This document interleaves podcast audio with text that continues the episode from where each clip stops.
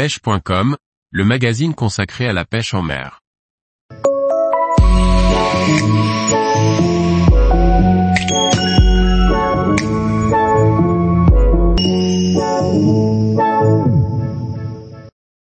Pêche au pain en mer, comment s'adapter pour cibler la saupe? Par Antonin Perrotte Duclos. La saupe est un poisson très commun des côtes méditerranéennes. On la retrouve tout au long de l'année dans les zones portuaires ou sur les côtes rocheuses. Voici les conseils pour cibler la saupe lorsque l'on pêche au pain. Lorsque l'on pêche au pain, la saupe est un des poissons que l'on retrouve en très grande quantité. C'est souvent la première espèce qui apparaît après l'amorçage. Elle se déplace généralement en bancs d'une cinquantaine d'individus de tailles différentes. Ces bancs se déplacent souvent, à la recherche de nourriture facile, en longeant les côtes.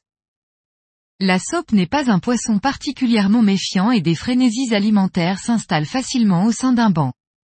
Les bancs de saupe montent rapidement dans la couche d'eau lorsqu'un amorçage est repéré. Le banc se tient généralement à un ou deux mètres de profondeur et, chacun leur tour, deux à trois individus du groupe montent sur l'amorçage. Profitant de leurs petites dents tranchantes, elles arrachent violemment un morceau de pain puis redescendent rapidement se poster dans le banc. Étant donné le comportement de la saupe, nous pouvons adapter notre matériel et notre technique de pêche pour la cibler parmi les différents poissons qui peuvent être attirés par le pain. La saupe ayant tendance à grignoter les croûtes en surface et à les déliter, il y a toujours des petits morceaux qui coulent lentement et qui sont interceptés par leurs congénères. Ce sont ces petits morceaux que nous allons essayer d'imiter. Pour ce faire, je vous recommande l'utilisation d'un petit hameçon triple, entre la taille 12 et 16. Plus l'hameçon est petit, plus cela nous permettra de créer une petite boule qui pourra être aspirée par la petite bouche d'une saupe. Idéalement, formez une boule de mie qui ne soit pas trop tassée de manière à la rendre coulante, sans qu'elle ne coule trop vite. Vous pourrez rapidement observer les plus gros individus, qui sont les plus méfiants, s'arrêter 30 à 40 cm avant la surface pour récupérer votre boule.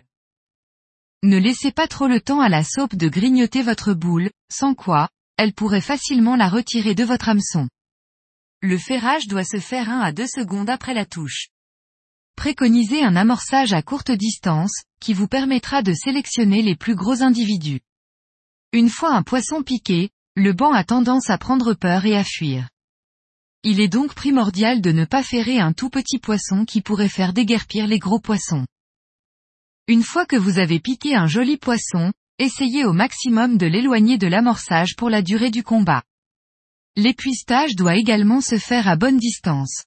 Si vous respectez ces conditions, le banc doit rester sur place et continuer de se nourrir de votre amorçage, vous laissant une chance de refaire une prise. Tous les jours, retrouvez l'actualité sur le site pêche.com. Et n'oubliez pas de laisser 5 étoiles sur votre plateforme de podcast.